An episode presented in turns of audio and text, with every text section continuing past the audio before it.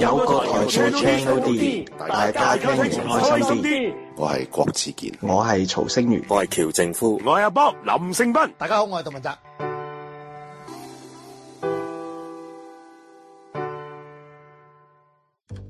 大家好，歡迎嚟到 J House，呢度會講日劇，講音樂、講電影、有時仲會講下綜藝。體育、動畫添。總之，Kevin Peter、Ben，會將日本最全面嘅資訊介紹俾大家，請用心收聽。大家好，歡迎收聽今集嘅 J House。咁呢刻有 Kevin 啦、Peter 啦，同埋阿 Ben 喺度嘅。家好啊大家好，啊我哋咧咧今集就開始我哋每一季嘅大長征啦。係啦，咁嗯就係呢個嘅誒二零二一年嘅呢個夏季日劇總評 part One one 係啦，咁係啦我哋就首先咧都係講咗一啲咧，就得我哋三個主持有睇嗯嘅劇先嘅。係啦嗯，咁啊要睇翻咧，咦原來咧，即係我哋今集咧要錄嘅劇咧都唔少啊唔少啊。不過咧就民放都都唔多算少啊，都係啊，都佢有好幾套嘅。咁咧有其中一個原因，可能就因為上一季咧就係炮灰季啦。咁樣咧誒，係嗯都有啲大劇咁㗎。咪即係話好多人都一窩蜂誒走埋去睇嘅劇就偏少嘅咁樣嗯講，係啊。不過入邊都有啲係值得推介嘅。好啦，咁係啦，我不過哋就先唔知我哋而家落嚟講嗰套嗰套係咪推介啦？係啦，咁啊就係呢個，咦？似乎咧就自從呢一個就係白石文音嘅呢個 Oh my boss， Oh My Boss 之後咧就咦呢個呢個 TBS 所實嘅戀愛劇魔法好似有少少失靈喎。啊，咁未至於失靈嘅，咁佢都穩定喺八至九 percent 嘅收視，嗯，都算係不過不失啦。係啦，咁嚟我嚟緊講呢套咧，咁就係呢個而家同富美主演嘅呢個夏季嘅 TBS 所實就係呢個誒 Promise Cinderella 係啦。嗯。嗯咁咧就有好多譯名嘅，我有即係見過有乜約定的灰姑娘呢個係最 common 嘅啦。係啦嗯我見過有乜戀愛協議書，我都唔知點解會有戀愛協議書，我唔知點解係會。咪漫畫？係咪中譯漫畫個名嚟咁㗎？我真係唔知。 定係火十嘅基本設定就係所有嘢都有協議噶。包括今季嗰套啊嘛？係啊係啊係啊係啊係啊係啊！咁所以就食住條食住條水咁樣喎，哦唔係我鳩講嘅啫。係啦係啦，咁咧就誒講翻先，然後咁咧就誒有而家同梅主演啦，咁跟住咧就係有呢個誒周文賢、香敦啊、安扁啦、嗯松井玲奈啦等等啦。嗯咁咧其實個故事簡單嚟講就係呢個失婚少婦啊，咁咧就唔耽誤咗俾個富家公子咧執咗翻屋企，咁咧然後咧就喺當中咧就 我係可以叫漸生情愫嘅故事啊。可以咁講，真係㗎啦，真係咁係啦係啦嘅，套路咁咧啦就我都唔覺得我嗰度睇喎，因為得我睇晒應該咁講。係係，我我睇睇工作關晒。哦係睇咗一誒，我睇睇下都冇乜心機，所以應該睇咗三分一到啩。半，不如講下點解你要睇得完先咧？誒唔係咁，其實我覺得誒咁啊咁而家同學做得唔錯嘅，我覺得。咁我就完全證明佢咗佢入咗屋啦，嗯係啦、即係因為例如話換轉以前，我諗隔前幾年咧，你應該完全想像唔到佢會做呢一類角色嘅。咁即係今次即係佢表現咗一個失婚少婦嗰種，不過其實都有啲似即係 TBS 火十誒典型嗰種勇者係嘅平凡小妹式嘅嗯嘅嘅嘅嘅角色嘅感覺嘅，即係有佢啲咩個性倔強啊、率直啊、嗯火爆啊，嗯但係又即係即係對於嗰啲咩活在温室世或者一啲即係浮華世界嘅嘅男一嚟講就好有吸引力㗎嘛，嗯係即係喺喺 TBS 嘅火神嘅設定入面。係嗯係啦，咁而之後而家同我都我都覺得演得佢都幾嗯自然而恰如其分嘅，咁所以即係就話即係成套戲嘅加分點或者話即係最大睇落去嘅原因都係，都係因為佢即係都係都係因為嘅佢嘅。咁呢個係真係啊嘅。但係至於劇情真係冇乜特別，你話嗰啲咁鬼典型嘅劇情。啊，係啦，跟住中間當然有殺出呢個情，呢、個呢、個即係即係一啲即係大家都會覺得有啲老土橋，即係嚟話啊，原來呢個男二即係即係阿南一個個阿哥咧，原來就係佢十年前嘅初戀啊。嗯跟住然後就誒一一然後就有呢個程咬金殺出嚟，即係重新嚟過啦。咁樣嗯，唔係，其實講話誒男主角個阿哥就係佢當日嘅嘅叫做初戀萍冇萍水相逢嘅戀人啦，咁樣 so call 戀人啦，其實都都估到嘅，因為一開場都太太明太明顯顯啦啦。雖然遮住個樣啫，但係都估到係咁嘅套路啦。其實我對呢啲設定唔，我又唔唔反感嘅唔反感嘅，亦覺得誒。呃誒、我唔需要有好大嘅驚喜嘅，但係又有有啲地方咧就唔好太過求其，即係例如松井另類，松井另類要恰啊，而家同嘅原因都真係未免太過亂嚟唔係佢吸佢話咯佢。吸而家台嘅原因係話係為咗要誒、呃令到佢得唔到幸福嘛。係跟住，但係咧佢又好奇怪就係咧，佢咧又中意岩光典，但係佢又中意合啊岩光典同埋啊而家堂我都係。唔係啊！佢有佢有講嘅，我記得佢係有講到話，唔係誒跟住再撮合咗佢哋之後，就就就就俾阿阿就俾阿葉家堂發現原來佢佢係兩個有腿嘅，原來佢係啦，咁就可以打擊到佢嗰咁樣就。好變態咯，件事。啊喂，咁呢個世界，喂，咁現實中都會有呢種變態嘅人存在嘅，咁我覺得。咁又真，咁又都唔奇真。唔怪。係咁誒咁，我我翻轉頭啊！依個講演員先再講啦。咁但係故事就好老土而又好典型嗯嘅。咁你啊話即係咁整體都係邊其實邊邊邊個編劇嘅嗰啲？古好我想咯，哦，咁啊，咁都算，咁可能因為有原著關係啦，咁其實都算順暢嘅嗰個劇情。嗯，咁當然有啲助料嗰啲就即係嗰啲咩職場嗰啲咩誒嗰啲誒誒嗰啲老屎忽恰恰恰恰嘅新人啊，啊，嗰啲就算啦，嗰啲就嗯嗯即係助料嚟嘅啫，係啦，係啦，咁啊樣就誒呢一個誒，所以劇情真係冇乜點多提，即係冇乜冇乜值得一提之處嘅。嗯係係啦咁樣就另外啦，即係呢戀戀愛劇咧，即係最大家即係除咗劇情之外咧，就係、大家最關注嘅咁當然就係呢個男女主角或者即係主要嘅男女角色之間嗰嗰啲咩心動嘅。粉紅光啊，咁呢方面咧就哇，即係老實咧，執完田香燈咧就真係爭啲嘅，都唔係爭啲啊，因為其實而家同其實就位實就真係唔係好襯，就真係唔係好合襯。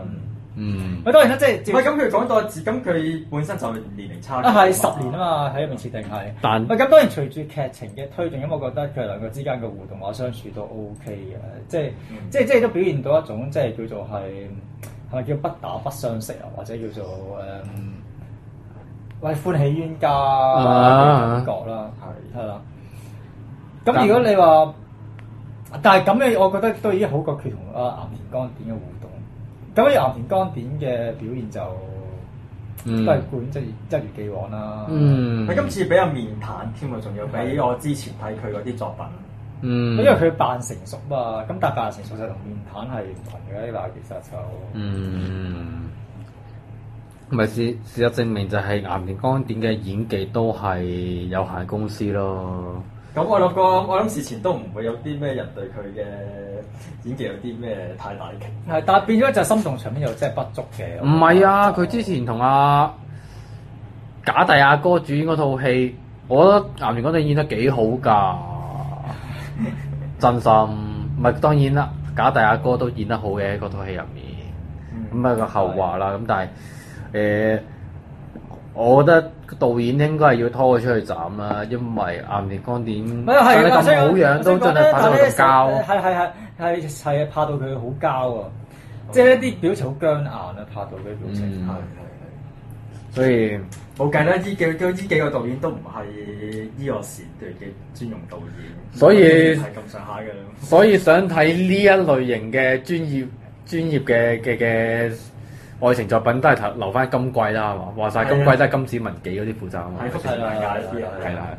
咁就即係劇情嗰啲真係唔好需要點睇啦。咁樣就即係可睇可不睇嘅。即係如果你純粹以故事嚟講。嗯，係啦，咁就即係誒去翻演員表演啦，啊頭先講過而家堂啦，咁啊跟住誒、呃我覺得周明香都係隨住劇情嘅推進嘅表現係越嚟越好嘅，即係當然最後未去到一個叫做好好嘅水平啊。嗯，咁但係即係至少即係你話佢同而家堂喺馬賽，我又唔覺得好突兀嘅，最後嗰個結局。 O K，個結局唔算好突兀嘅，我覺得，係嗯啊即係唔會俾人覺得佢有有嘔心嘅啊唔感覺。係咁樣，但咁其實大家睇到佢中段都 expect 到。唔係，唔係唔係啊，係係唔係咁唔係咁咁，但係當佢喺畫面度發落現實嘅時候，你都有接受到，接受唔到咯嘅分別。唔係啊，最慘就係咧，真榮田香敦咧個樣咧，佢一來又唔似貴公子啦，係二嚟咧佢做臭即係臭小孩都唔係好夠，我俾佢都夠料啊首先佢太過成熟啦個樣，即係相比，即係要佢嘅演佢17歲啊即係係咯。即係我覺得做貴公子仲要做串串貢咧，好似佢阿哥又好啱數啲喎。雖然佢阿哥而家拍就就真係顯老嘅，不過拍住而家喺堂又嗯佢嗰個應該差係話距要演十七歲有啲勉強嘅，但係如係果誒大翻啲嘅就設定，係啦，嗯就嗯嗯會似咯。係啊啦咁所以咪再對照翻就係今季啊曾明田香敦主演嗰套《金玉人》咧，我反而覺得其實可能做翻一啲叫做誒、呃比較收誒、呃收澀啲嘅嘅小伙子，可能盡啱佢演多啲，或即者係好似之前有睇嘅，咪就係辣椒大手大叔啦，咪就係 l a k i s a 啊、誒金玉人啊，做翻一啲好平凡嘅叫做平易近人少少嘅僆仔，小哥啊咁就可能會。係啊啦可能會吸引啲我，覺得但係不過算啦，台灣好似都係同我就係都係持相反意見，好多人都覺得哇，真 係哦好可愛啊！好可愛啊，好靚仔啊！係啊咁我嗯好咁跟住唔係都唔咧，係唔係，其實大多數都係話可愛嘅啫。係咩？我我哋睇嘅針似少啲，我見到都係可愛。我見到有人話哇，好靚仔啊，好即係公叫咩子小。狗？喂，佢又唔係小狗嘅咩？係啊，小狗，你俾我哋嘉賓聽到，會打你啊！小狗留翻木十嗰個啦，係喎下季啊木十啊，唔即係係好咁跟住誒，頭先有提啊《岩田光電》啦，重新嚟來又咁做惡女都 OK 嘅，我覺得。 O。K 嘅 O K O K 嘅，啊雖然同佢埋喂，同埋佢係即係喺四十八係嚟講都算係演技比較相對嚟講比較靠突出譜，比較靠譜嘅，比較突出啲。係係係。嗯嗯認同嘅，同埋都算係唔係花樽向啊，真係啊可係啊以做到更多佢好似係一開始嚟，佢離開咗四十八之後，嗯。接嘅角色都係多元化啦都唔算好花樽向，係都係呢個都係好嘅呢個唔都。係咁，當然外形都係有關係嘅，係因為佢哋又唔係真係就即係唔係真係特別靚，係。所以就可以有多啲。你講邊個？講前真子啊，講緊。唔係，我突然間諗起咧，佢嘅後後起之秀咧，四廿六係咧賣可愛，但係個嘴唔喐嗰個，人哋好多機會，可能八 X 成才之後會都係係嘅，啊都係嘅，都係不過話嘅。時話講起四十六咧，即係講起你頭先講嗰個咧，個嘴唔合唔合埋嗰個咧，咁啊佢嘅前隊友咧喺佢入邊都有份做嘅。哇，OK 喎，我覺得佢演得 OK 哎喎。啊，松村啊，就係講嘅就係前乃木坂 Forty Six 嘅松村沙友里啊。嗯，佢咪係咯，好少睇佢做戲，我覺得，因為咁其實佢啲主要戲份都係去晒 spin off 度嘅，咁啊所以係。所以佢喺一唔係，但係佢作為插科打諢同調劑嚟講咧。 OK 啦，就 OK，唔係咁啊，已經已經多氣氛過佢佢前隊友㗎啦，因為佢佢多氣氛過佢今季嘅某前隊友㗎啦。你有冇發現咧？TBS 係好關照四十六？誒前四廿六啦、前四廿八啦嗰啲人，然後俾佢哋做主角㗎。你睇下今季嗰兩套 spin off，嗯，一套係深村麻衣嘅，係一套係羽田有希嘅係。哇！原來 TBS 先係最關照啊。嘛，仲有仲有啊，都係得啊，喂，仲啊仲有秋元康嘅大藏劇，係啊，都係關係誒，都真係相關啊都係都係都係相關啦，相關。啦，係啊。咁誒、嗯我覺得松村沙我哋做得幾好喎，因為誒對上一次我睇佢係睇《狂賭之淵》我諗嘅，講之佢係好誇張嘅，呢個就唔嗯，需要好難評價啦。但係今次佢賣一個叫做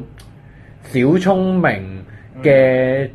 有啲輔助角色係啦有啲義氣啦，但係又又中意食花生啦，又中意。啊嗯同埋佢同阿啊，其實想講就係今其實呢套劇金子真通宵係啊，真正嘅 MVP 係今次通宵嘅，我覺得。喂，其實今日孔超咧都好少可做呢啲咧，咩即係懶係風趣幽默啊，跟住咧喺後邊咧做助攻嗰啲嘅搞怪角色，好少見佢做呢啲角色咁去討好嘅角色，係啦你知係啦佢做開佢做開今際之國嗰啲咩啊，配合嗰啲咩暗黑大佬噶嘛。係啊係啊係啊係啊！再對上一次見佢咁平易近人演出，就已經好多年前嘅啊係誒， 《小西裝內味》嗰套叫咩係啊？誒同食共枕再一起再一再一起起係啦係啦。咁今次佢做呢個巴係咪 bartender 啊叫做誒唔係唔係叫個翻茶室嘅誒啊負責人啦，係係吸引嘅，係都令到套劇增添唔少趣味嘅。係啊，即係即係係係一啲適當嘅調劑啊喺套劇。嗯嗯。但係佢可以做多啲角色啦，咁咪啊可以洗下底啦，咪可以。咁啊唔使俾我哋一見到佢就即刻聯想起個黑色西裝啦，跟 住跟住金撈啦，同埋掟人落東京灣㗎，同埋啊，係係係係。咁至於對居對於而家堂嚟講，呢、個係咪又係升上誒、呃入屋嘅好機會？呢套又唔係，啊但係咧其實咧佢收市相對穩定，同埋咧佢最後佢係升到去新高結束㗎嘛，佢最後。嗯嗯，係都都叫叫唔差啦打回一成嘅，即係叫低開，但係就叫做升輕輕升少少收尾咯。嗯咁、我覺得對佢對而家行星圖嚟講都係好嘅，因為畢竟你知啦，佢之前嘅文方主演都係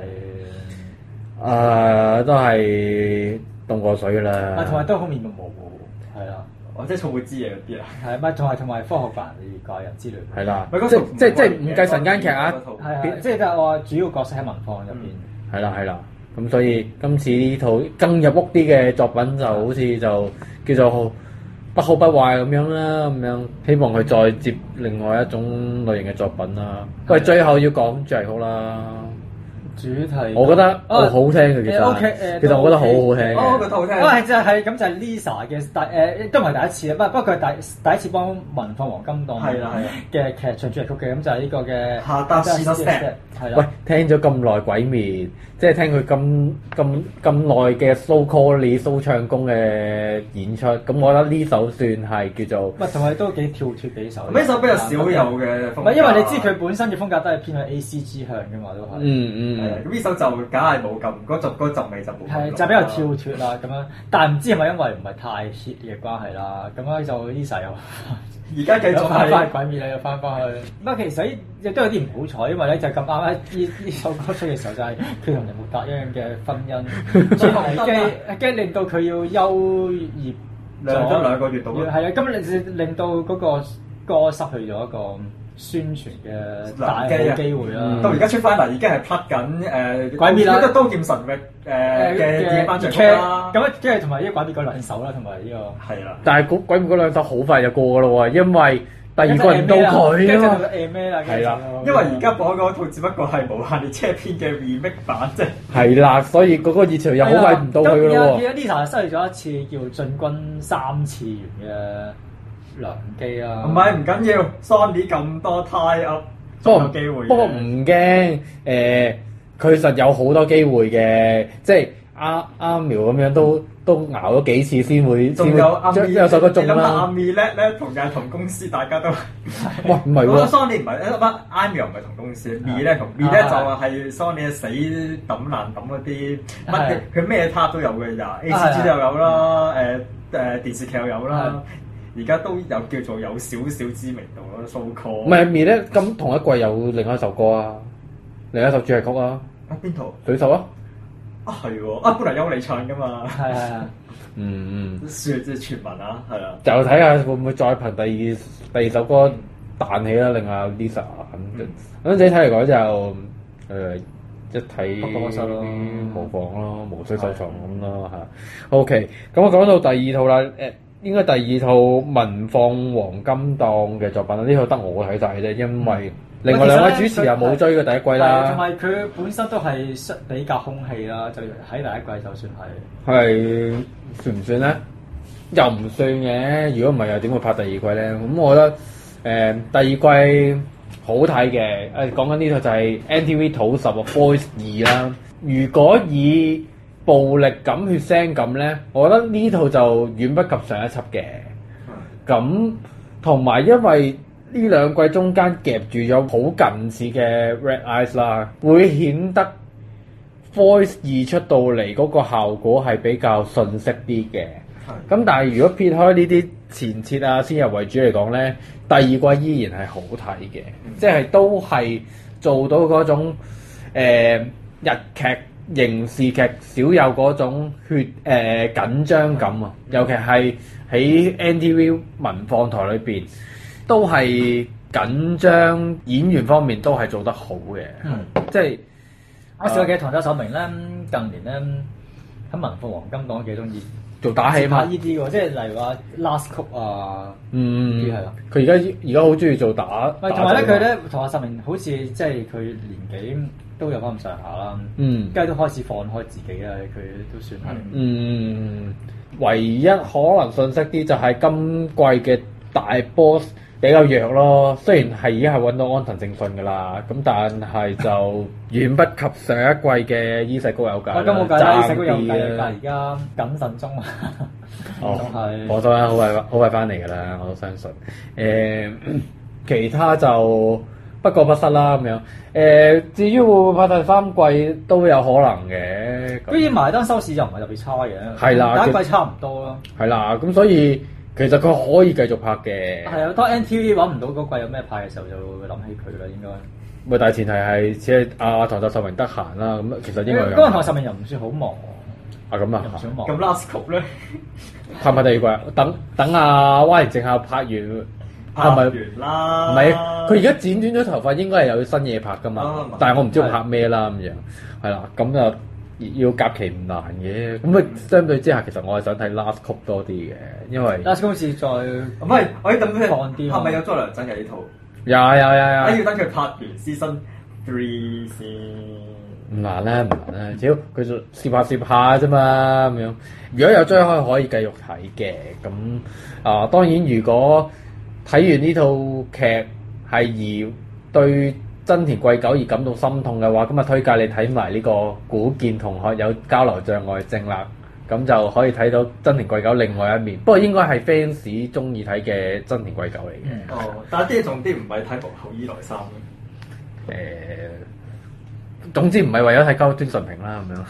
OK，誒、之後講到第三套啦，呢套其實應該係誒，應該係上一季最短嘅民放黃金檔嚟㗎，集數。係係係係係因為咧佢係誒因為誒撞誒東京奧運嘅關係停播最多最最多嘅。係啦，就停播咗三個禮拜，結果咧搞到咧，因為佢係播咗兩集之後就停播㗎啦嘛，嗯跟住咧佢第三集我已經幾乎唔唔記得咗咁樣頭兩集劇情係講乜，其實都唔需要啦，都係嗰啲嘢咁係啦，咁呢套啦。咧就係係啊一 hashtag 家人冇集中，咁就係呢個 TBS 金十啊係咁主要就係松江大藝啊，嗯係啊，咁究竟就有太可啦、木村文乃啦，啊係嘅，另外佢仲要有仔為即岸係啊井月 Kino 係啦，咁另外亦都係因為即係之前又有即係啊仲有太學確診啦，咁所以就亦都有傳過醫會唔會亦亦阻礙一拍攝進度咧咁樣個，係嘅。咁結果都應該係順利拍得完，我諗九集應該係咪佢哋原計原定計劃集數嚟㗎？都應該係嘅，因為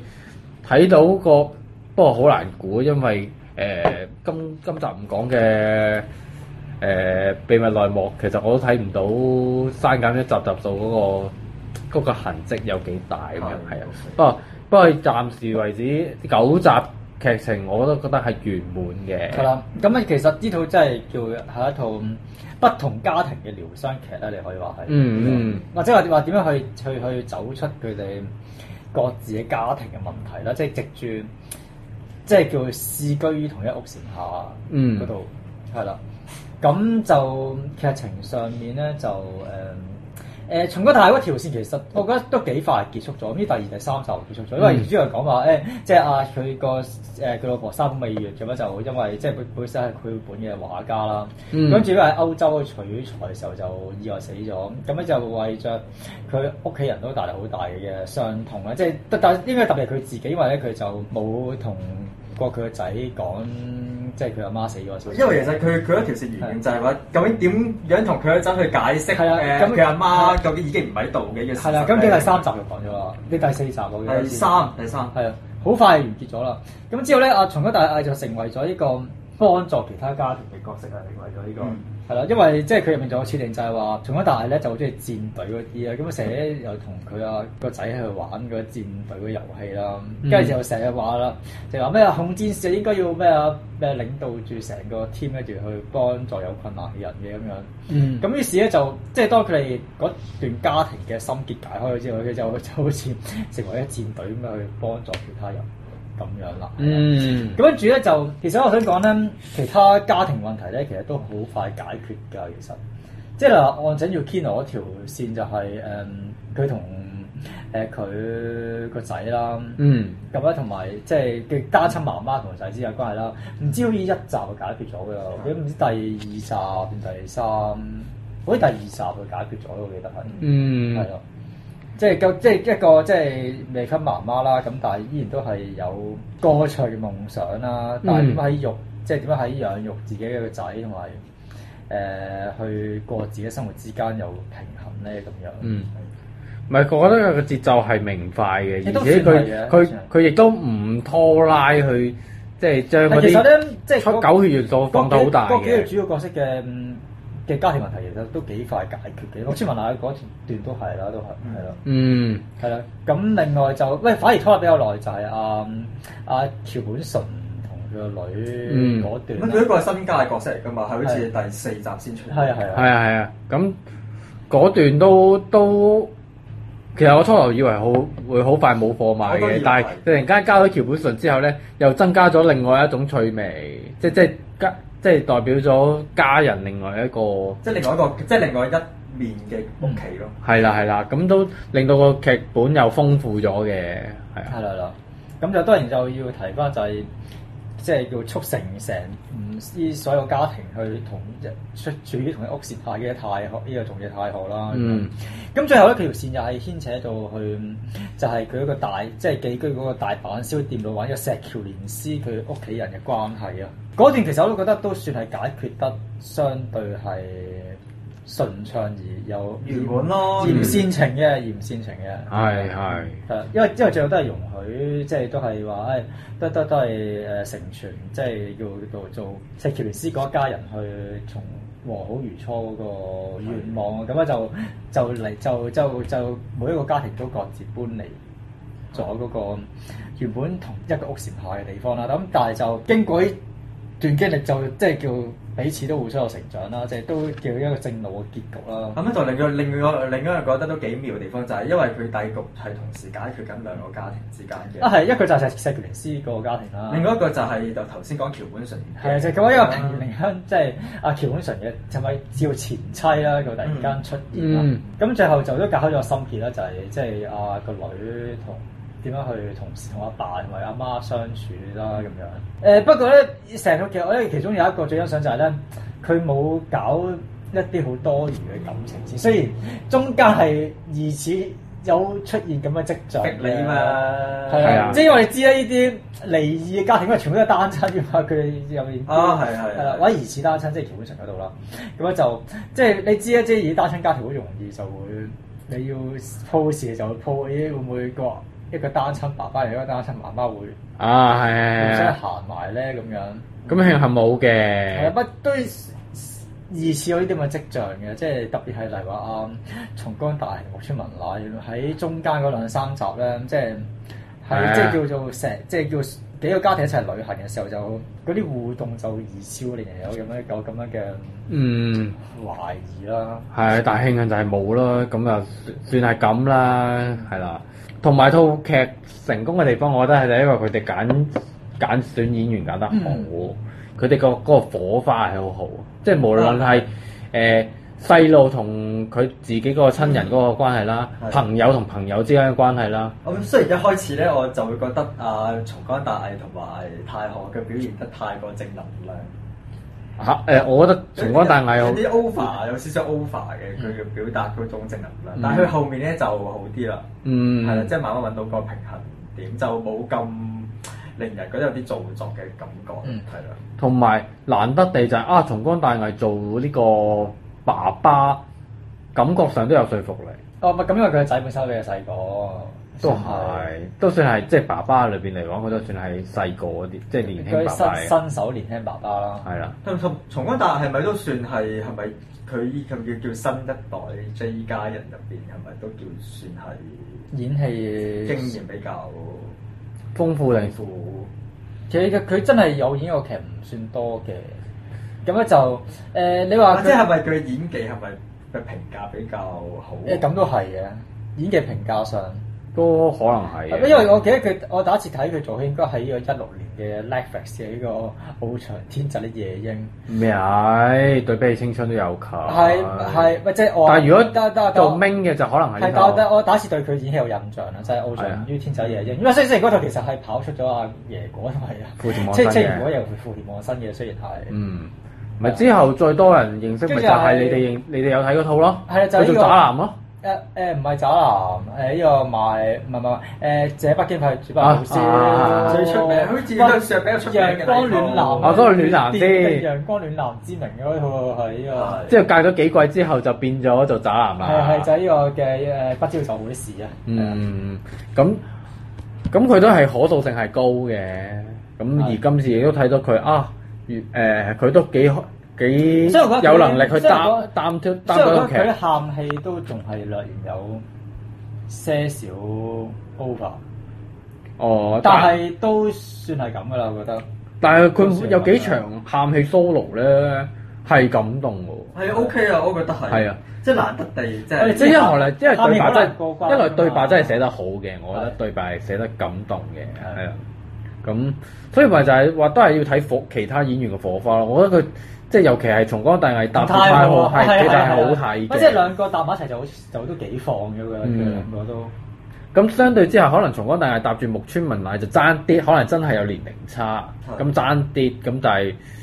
誒唔係好致命傷嘅。咁可能咁至於岸井月堅我就真係好副線啦，咁所以就嗯同真係主要做調劑角色係咯話。時話咧，我想講咧，今季咧，你話咧，仲有除咗金枝筒燒之外咧，仲有另一個咧，就係冇演冇冇冇演演開啲老頑童活寶貝角色嘅石橋蓮司啊！你諗下，石橋蓮司你咪睇佢咩？你睇佢佢計佢又係嗰啲黑色西裝啊，又係佢金撈啊，咪今季咪有佢佢咯，又抌人落東京灣啊嗰啲嘛。今季佢咪咁咯，嗯係啊今季佢咪做首相定係做咩啊？咁所以誒唔係做副首相。啊！咁所以其實都幾好新，即係佢喺即係呢套入邊做嗰啲老頑童啊，跟住即係叫做 好錫啲孫嗰啲嗰啲嗰啲和藹老爺爺，都係都幾有新鮮感新鮮感嘅，係係係係簡單簡潔啦，而且係誒，佢、唔會夾硬谷你去喊，但係你會自自然然會感受到嗰份親情啊，嗰份好簡單嘅感覺。我覺得算係編劇 Margie 一個好大嘅驚喜。咁雖然我個人覺得咧，其實咧，因為佢始終都係叫家人好集中嘛，即係佢哋，嗯我本身本來 expect 係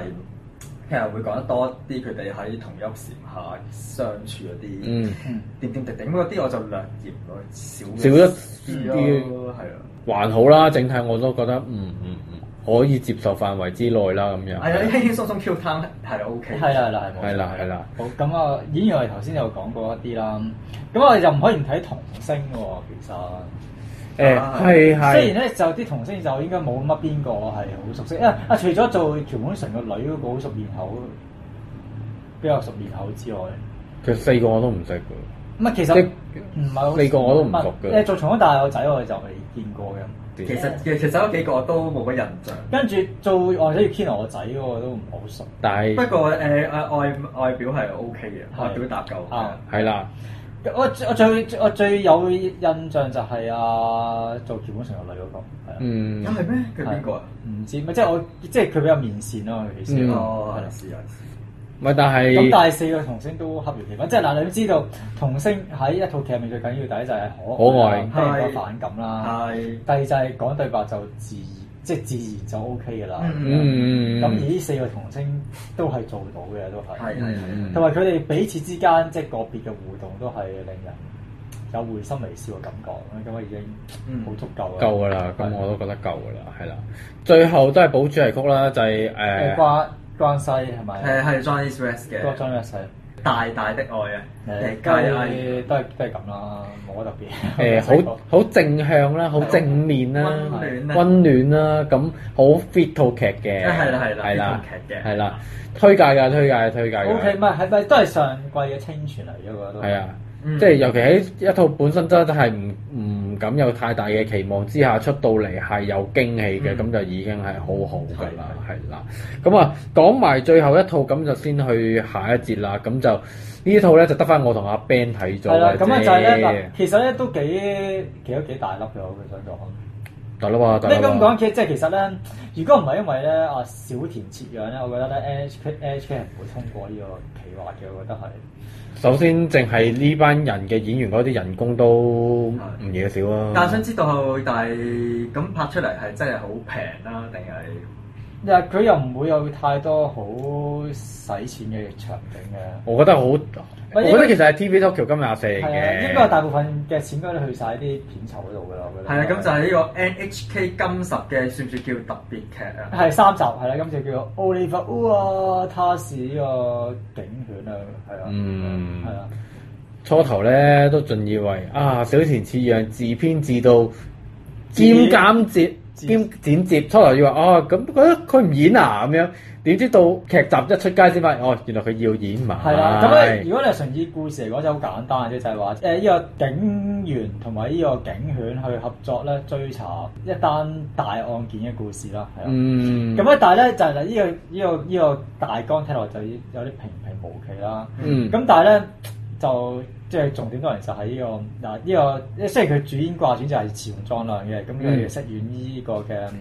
誒領犬領員犬係領員犬啦，係啦。咁咧就當然啦，就係但係咧最重要就係咧叫個最重要嘅角色就係咧就係佢拍檔就係警犬奧利弗啦。嗯咁邊係咁咁啊邊個做咧？咁當然就唔係出只狗啦。嗯咁都係啊就係少年少人自己飾演翻只狗 啦。 咁因為咧，我第一集咧，我係睇咗少少嘅，我開咗少少嘅，我見到佢係二人化隻狗噶嘛係啊，但係阿同莊係後同佢講嘢噶係嘛，啊，係啊，係啦。咁咧個重點亦都就係就係話咧，原本咧奧利弗咧就係嗰個咩誒係名警犬之後啊，嗯嗯，係啊。咁咧就話咧誒佢佢嘅阿爸咧就係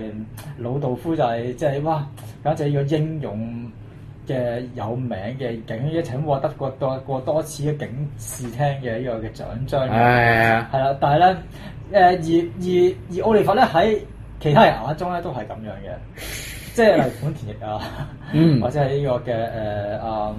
麻生久美子啊嘅嗯眼中，但係咧唯獨咧咁樣就係喺個嘅池松壯嘅眼中，佢咧只不過就係一個鹹濕大叔啦，嗯好吃懶做啦，嗯中意攞縮數啦。嗯係啦。咁所以咧，其實咧，即係嗰個嘅笑嗰個趣味咧，就係在於其中一個趣味就係在於就係嗰個持重作量同埋其他人咧點樣去看待呢個奧利弗嘅嗯嗰個呃反差。係啦嗯，其實套劇都係典型有少少 odd couple 嗰種嘅，只不過人平時嘅 odd couple 就係兩個差人啦，佢呢個就係一人一狗啦咁樣，而且套戲都係想睇兩個嘅套租啦咁樣，咁呢個其實都幾幾符合誒、呃、觀眾想睇嘅嘢嚟嘅。係咁當然套劇都增添好多儀式怪怪怪趣惡趣味嘅。係例如話咧，就係因為話要塑造啊奧利弗咧係嗰啲好色鹹濕大叔嘅性格，於是咧就我唔記得第一第二集咧，好似有安排過有幾個巨乳嘅女。哦天目神啊嘛寫寫咗女啊，好似唔知佢嘅天目神仲有邊個咧？唔記得啦，我淨係記得佢即係啊撲埋去，即係即係當然啦，即係對於嗰幾個女女女友嚟講係就係隻狗撲埋去啦。咁、嗯但係喺市場再嚟試過面就係阿阿小甜次人撲埋去啦，就係、呢、個。同埋佢會不斷舐本田翼啦。係啊係啦係啦。嗯，咁所以好多人都會形容呢套係小田切讓嘅自肥企鵝，係啦係啦，係冇錯嘅，呢件事係真唔係嘅。咁，佢先有咁樣嘅 call 去咁樣做啦。當然自肥嘅之餘咧，佢都會哇邀請埋佢老婆，哇佢佢老婆幾耐冇拍劇，係啦，冇拍戲係嘅啊，追魷魚啊！係咯，就因為我開咗少少就第第一開頭就已經見到佢啦嘛，係啦，哇！我幾乎忘記咗佢啊嘅其實。哇！佢老婆真係養尊處優咗幾耐啊！真係相夫教子幾多年係啊！啊當然佢老公揾得係咪先？係咯係啦。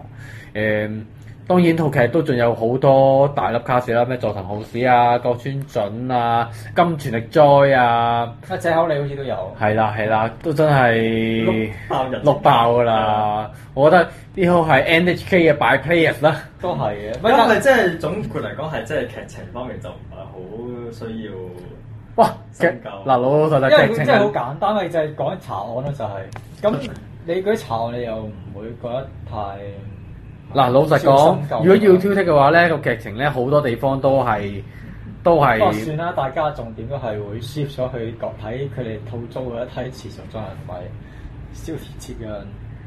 都係，同埋同埋最離譜就係套戲係有頭冇尾㗎，因為咧啊，其實咧佢咧係咧查一單案，咁啊樣主要另外仲有一單案，但另外一單案咧就講到話咩好撚緊要啊，嗰啲咩十九年前嘅懸案咁樣噶嘛，但結果係冇冇搞過任何嘢㗎，嗯所以啲人估話會唔會係小田切向之所致咧？會唔會係如果即係回向好會再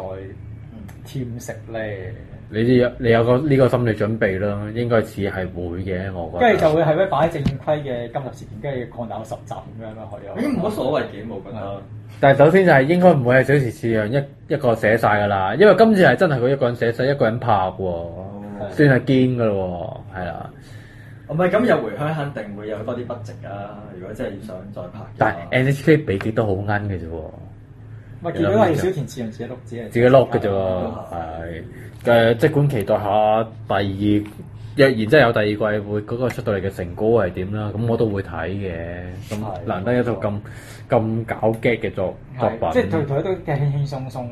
嗯。無負擔啦，係啦，係啦，係啦。今節就講住呢套呢四套先，咁啊下節就應係一該啲收費同埋深夜劇啦深夜劇係。好翻嚟第二節，咁啊仲有幾套深夜劇同埋收費劇未講係嘅。啊啦咁我哋梗係要提喺呢套哇！呢個日劇界著名嘅爛尾大王啊，係啊。嗯，咁咧就誒但誒睇完下季呢套咧，都不禁擔心咧，今季同下季連連播兩季一套會都係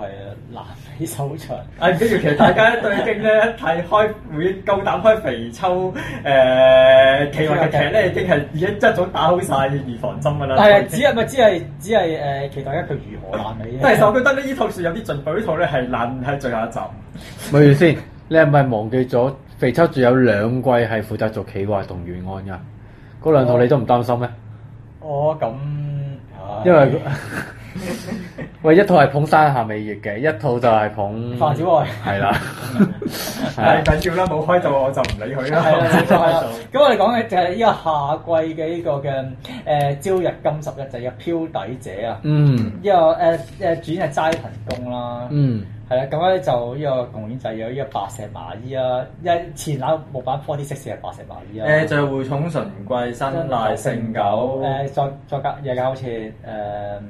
阿 s u s i l Kafka 啊，係咪主要都係幾個？係啊，圍繞住都係有幾個咯。誒嗯有死啊！我唔記得咗雪月英一郎，不過就死咗係啊係啊啦。冇嗯錯。啊，橋本純啊都都有。係啊，基本上佢就試拍試拍，即係係啦係啦。咁如何咧？今次嗱，其實咧嗰個點樣講 咧？其實佢咧。幾複雜，因為唔佢係唔係唔係，簡單嚟嚟講就係話，即係有個神秘嘅男子啦，嗯就即係開即係瞓咗喺沙灘嗰度，跟住俾幾個女高中生發現啦。跟住咧，然後咧就咧嗰嗰個神秘男子咧，突然間誒發突誒，佢就接連咧咁樣就叫預測準確咧，就一啲嘅命案啦，或者一啲案件嘅發生啊，於是咧就開始被人捧為呢一個嘅預言者係啦，其實我覺得條大橋都好似個救世神棍啊，或者係 Netflix 嗰套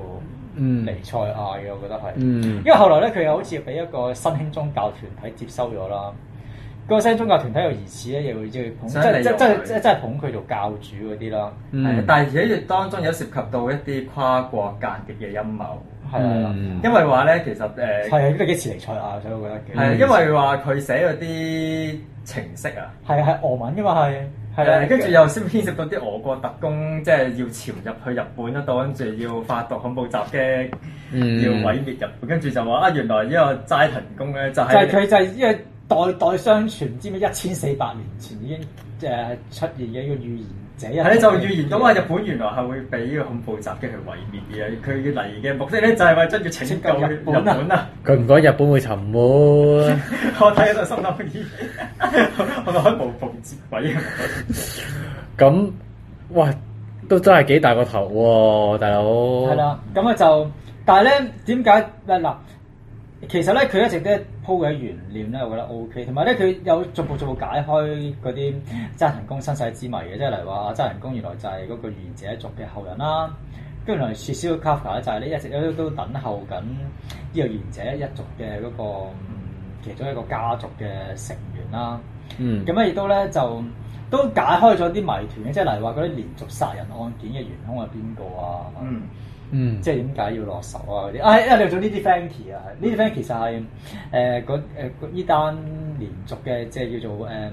誒誒誒誒呃女童誘拐殺害事件嘅元嗯兇啊！誒因為佢本身就係嗰啲誒蘿莉控嚟嘅，即係即係係兒童色情嗰啲慣犯嚟嘅，嗯係啦。咁啊，佢呢啲都解開咗嘅。啊嗯咁咧，但係最大問題係咩咧？就係咧，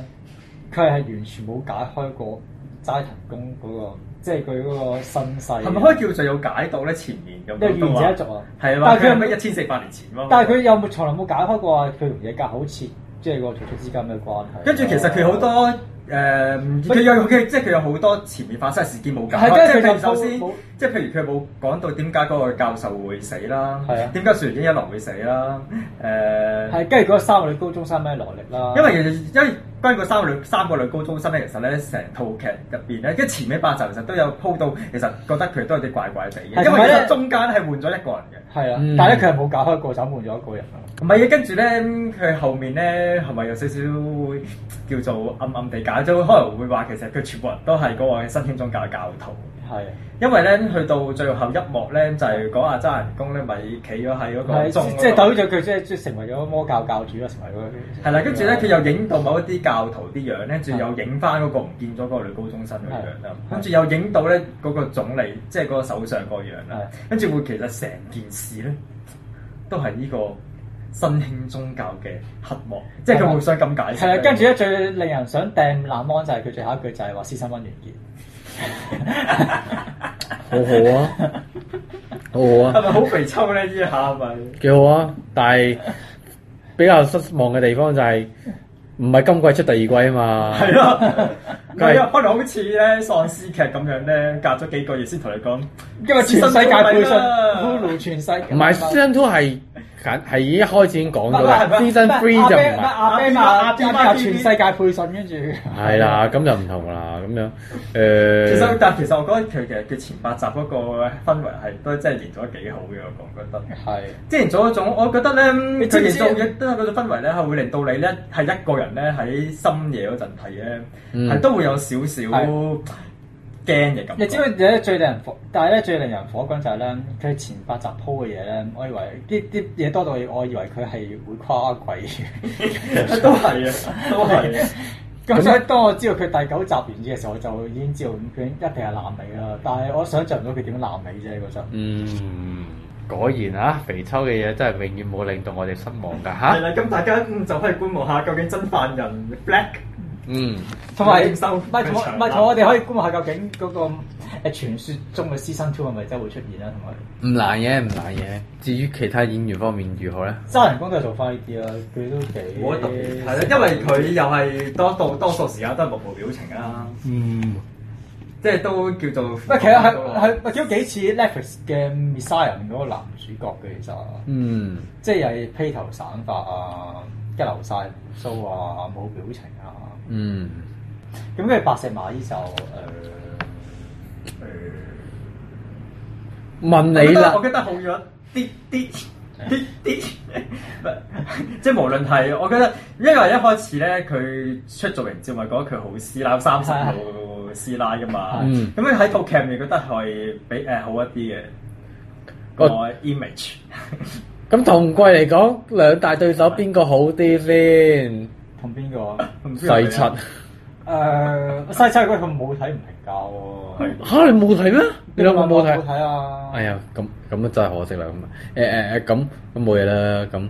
誒、其他演員都應該都唔需評價啦。係啦，係啦。咁啊，跟誒要值得留意誒，講翻就係主題曲啊，咁跟住有兩首嘅嗱，呢個嘅誒乜即係策略曲啊，策略曲就係呢個嘅中島美嘉啦，嗯嗯，係啦，咁就係我唔記得咁嘅史梯咩啊， CD t i c o d 啊，係啊嗰嗰首我覺得係配合齋藤工同白馬啊一，齊嘅畫面。係因啊為因為因為套劇面就講佢兩個係塌着咗嘅，嗯，啊咁啊咧跟住咧，當佢哋兩個咧喺度依泣嘅時候咧，咁樣就會就會響起中島美嘉呢首歌㗎啦，就咁會。啊都唔淨止係佢兩個依泣嘅場面，仲有係阿伯華諗翻起以前細個嘅悲慘嘅回憶嘅時候，嗯，都會聽起呢首歌嘅。咁跟住另一首就係、即係叫三做道同七月合作嘅《Love Price》啊，嘅溫柔的劍啊，啊嗰首嗯嗰首好 OK 聽嘅啊，OK 好聽嘅啊。即係呢套劇都都係要本住獵奇心態先可以去睇噶啦。係咩？講翻中島美嘉首係想知道的事，不想知道的事。我覺得兩首歌都好聽嘅。 OK，係啊好，嗯，乜其實九集就好快 OK。咩其實我覺得都有追韓性，因為佢我覺得佢每一集嗰啲 hook 劇都留得好好，即係都吸引到你。即係每一集都有個爆點去引你去哦，呢睇個嗯下集。肥秋嘅係啦，不過當拿然手好戲啊係啦，因為爆飛得爆，但但當然大家都要打定預防針係爛尾嘅。 OK，咁好啦，咁啊之後講另外一套就應該係，哇，係 Peter 第一次去講呢個系列啊，誒係咪咧？係啊，都可能係我哦真係都可能係都可能係咁點解我會睇到睇呢套咧？咁因為嘅工作關係啦，咁我嗯加唔睇啦。嗯係啦。咁其實呢套又真係唔係好使介紹嘅，因為好多人都睇㗎啦。係咁就因為《孤獨的美食家》第九季啊。係，咁其實咧，我係工作關係，我係睇咗除咗第一集以外嘅所有集數嘅，嗯係啦。咁其實我之前工作關係我都有睇過一啲個別集數嘅。嗯咁樣咧，我其實我個人覺得咧，睇呢套咧，你覺得好唔好睇，其實係要視乎你睇嗰個時間段係你食食飽未定係未食飽咯。哦，咁啊食劇嘛，嗯，因為咧，其實咧咁好不幸地咧，咁啱有好幾次咧喺我工作誒關係睇呢套嘅時候咧，我都係啱啱食完嘢。哦跟，住咧，我見因為後面有後面吸引力啲嘅跟住我見到啲嘢嘅時候就好反胃，咁咁係你問題喎，咁計法，係啦，係你唔啱啦，不喎不撇除一樣嘢啦。不過我覺得佢今次咧，因為咧其實佢今次咧可以話係疫情之後咧嘅第一次係啊係啊啊嘛。嗯咁所以其實佢其實我覺得佢有特別地方就係佢即係有幾點都好反映到喺疫情之後嗰個日本飲食業嗰個變化嘅。嗯，咁第一樣嘢就係你叫餐廳咁多人見到佢係做咗好多膠板啲啊防疫措施啦，除咗膠板啦、量體温啦，跟住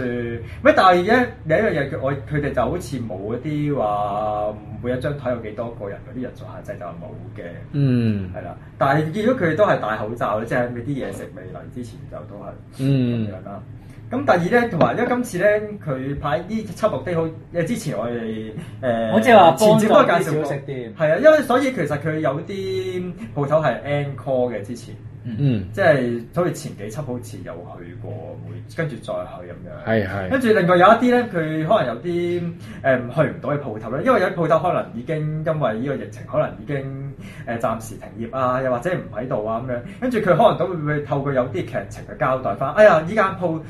我依即係都去到嗰個位，佢就會有啲對白會講起話啊，呢一頭好似有間鋪頭我之前去過嘅喎，唔知佢仲喺唔喺度咧咁嗯樣，跟住佢有行過去，當佢見到哎原來呢間鋪頭仲喺度嘅時候，佢就會有啲嘅安慰嘅感覺咁嗯樣咯，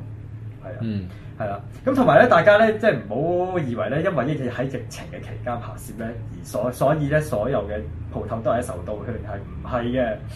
嗯係啦，因為佢有某幾集咧就係、用一個出差名義啊，就去咗啲外縣拍嘅，嗯咁、就去過靜江縣啦，又去過栃木縣啦，又去福島縣拍嘅。咁嗯樣，係啦。咁我都有啲，我睇嗰時候都係好奇，咦？TV Tokyo 咪即係號稱係一放嘢大台啊，係啦，但係點解可以即係 approve 去呃即係比較遠嘅地方去哦我唔嗯買啲係食唔係哦嘅，我咁以為題材露營都有作品去咧咩？都有去露營嘅，唔係咁，但係你去人哋一鋪頭嘛，始終都係唔係咁以為露營都有去啲温泉香港啲餐廳嘅咁，嗯其實。係啊，同埋因為其實呢個成套都流露出一樣，即係頭先阿 Ben 所講就係、即係對於喺疫情之下對於一啲小店嘅支持啊。嗯係，即係佢喺字裏行間都有提到嘅咁樣。咁同埋咧，因為咧，其實咧，可能如果大家有提開《孤獨美食家》，都知道咧，其實每一集之後咧，都有佢原作者咧，馬久住昌之咧，嗯佢親身去翻誒嗰一集取材嗰間鋪頭，親身去食一次嘅。咁佢都成日都有講到話，哎呀，因為你知道其實咧，佢嗰陣疫情拍期間咧拍攝咧，咁嗰啲餐廳係唔提供酒噶嘛。係啊嗯咁但係咧，因為咧，其實咧九月槍之後好鬼咗飲酒嘅，咁、嗯所以其實頭八個咧，其實咧每一次咧，佢去嗰間鋪頭嗌嗌嘢食嘅時候咧，都一定會嗌啤酒嘅。嗯但係咧，咁而家咁當然去到就冇得飲酒啦。咁佢成日都會好感嘆嘅喎，即係譬如譬如食到一啲即係好啱送酒嘅嘢啦，即係譬如串燒啦。誒、譬如一啲海產啦，跟住成日話，成日心諗，哎呀，如果個時間後可以有杯酒飲就最正啦。不如不，跟住佢下佢就話，哎呀，不過呢個時間都係可以係誒、餐廳，我都係買外，我都係外賣帶翻屋企，跟住一個人喺屋企度邊食邊飲酒，慢慢嘆啦咁樣。嗯係啊，即係都會帶出一啲即係同日，即係同而家呢個疫情嗰個時勢嗯相關嘅內容咯。嗯即係呢呢方面，我個人就反而係比較留意多啲嘅。咁至於你話入邊食嘅嘢，我就冇乜特別大嘅。唉，算啦，重點係而家都未有得食，唉，都係 book mark 就算啦。佢今次介紹啲餐廳比較相當多元化，即係唔淨止係得日本嘢嘅。嗯不過我唔知佢之前嘅輯咪都係咁啦。嗯，我最記得佢有最深刻有一集就係介紹希臘菜喎。哦，嗯，嗯係，但係佢介紹希臘菜咧就係五來嘅目意思咧就係話，哎而家我出唔到國旅行，跟住去希臘餐廳又當去咗希臘旅行啦咁樣， 咁都都誒都，哦乜都幾係而家一都幾多人嘅心態嚟嘅，係。係啦，係啦，咁我就更加嗯，應該都嗯如果要應該，我因為之前我哋喺前瞻嗰陣都講過話，誒、其實 TPO 橋都擔心個疫情會唔會影響到拍㗎嘛。嗯咁結果都順利拍完啦。咁我相信，嗯，應該第十季應該出年都應該會有嘅。咁就睇下到時嗰個情況。哦，只要同中風仲咁樣啦仲想拍就可以繼續拍㗎啦。其唔實係，不過第十季之前咧，就應該係要大家都可以期待翻個除夕 SP 先啦。啊，係啦，因為基本上都唔會斷嘅啦，嗯一年年都有嘅。係啦嗯，咁唔得唔驚啦，佢咁樣都可以拍到新一季全套咯，咁樣誒要除咗 SP 唔難嘅唔難嘅係，咁就大家即管期待誒、SP 啦，同埋再之後再出新一季係點嘅情係啦誒點嘅情況啦吓 OK，咁啊講完呢套。好，咁啊就最後啦，咁輪到我去你喎講一套，我呢個我都好耐冇睇過呢個時段劇，就呢個 NHK 嘅 BS 日十啊，係啊啊，唔咁係點你解又唔係算好耐？你有睇咩殘念名事啊？啊係，咁點解會睇套咧？咁就因為佢都係一個出名嘅小説啦，佢應該都係又係本屋大賞啦，又係佢好似係嗯上年本屋大賞唔知第二定第三啊。嗯咁因為咧第我唔記得第第第一定第二位咧已經改改晒個電影㗎啦，即係上年即係《流浪之月》就改咗做電影啦，即係阿嗯松馬圖利同埋阿誒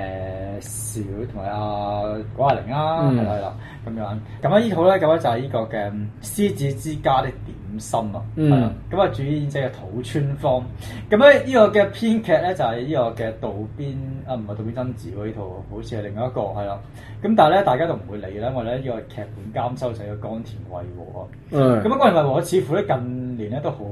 鬼中意啊咧做編做劇本監修，唔係劇本監修都唔緊要，而係咧佢劇本監修可以當為依 類作品，因為嚟緊。啱拍呢喂，類 因㗎嘛為嚟緊咧，佢咧係就會即係就會係同呢個藤井道人合作咧，又係有一套絕症類嘅啊嘅嘅電影，咩咩咩至咩二十年後的你啊，就係、呢個坂口健太郎同呢個小小松菜奈相主演嗰套啊電嗯影啊，係啊。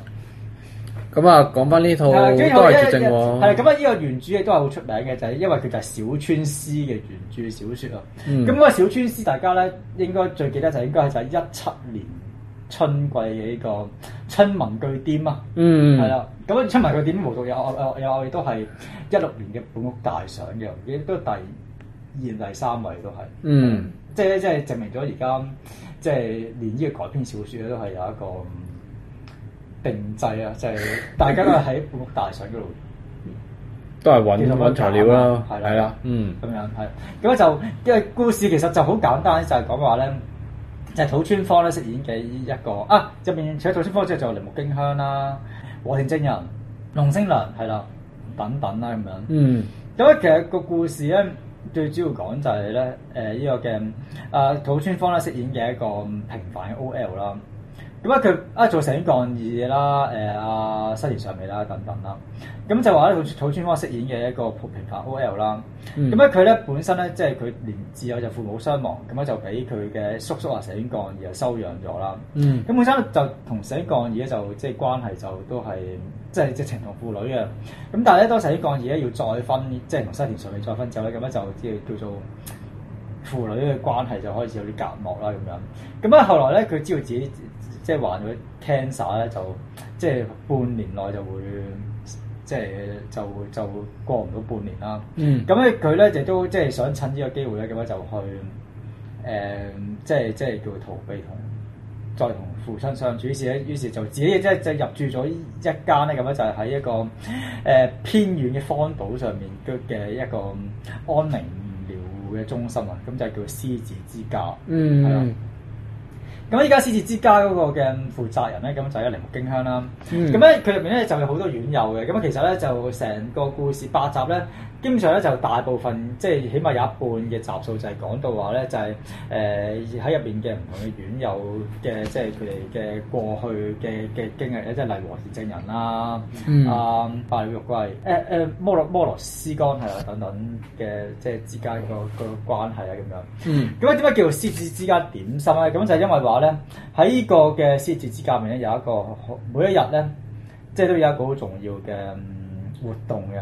嗯，咁就係咧，要咧大家咧，要就係咧要每一個院友咧，佢都寫咧一樣咧，能夠勾起佢回憶嘅點心啊！嗯係啦，咁啊當然咧就會抽啦，咁啊每一次咧都會咧喺每一個院友咧所寫嘅點心入邊咧去抽一樣出嚟咧，咁樣啊就去整去去重現翻嗰樣點心出嚟嘅。咁所以咧所謂獅子之家點心就係代表住就係嗰個院友咧，即係佢嗰個最珍而重之嘅嗯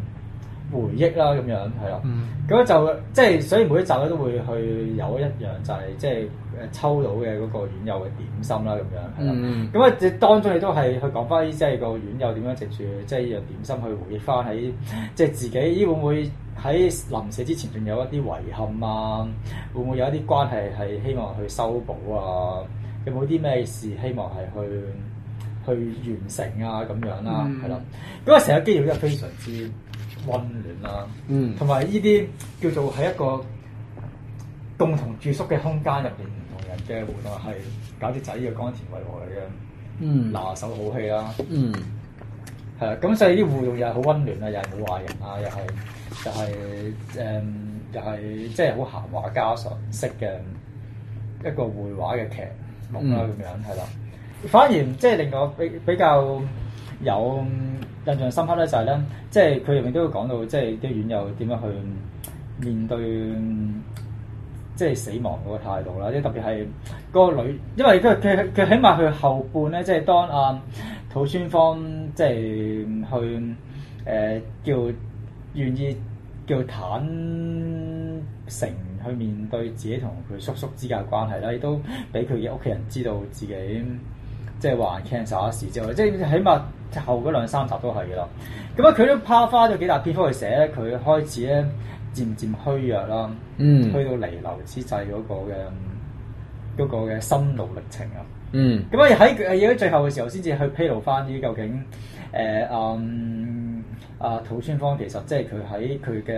人生回憶中，即係最珍而重之嘅點心係啲咩咧？咁咧啊就最後都係會整翻出嚟。咁雖然佢最後食唔到，因為咧整咗之後咧佢已經死咗啦咁樣。嗯係啦。咁但係最後咧，即係亦都係叫做係誒、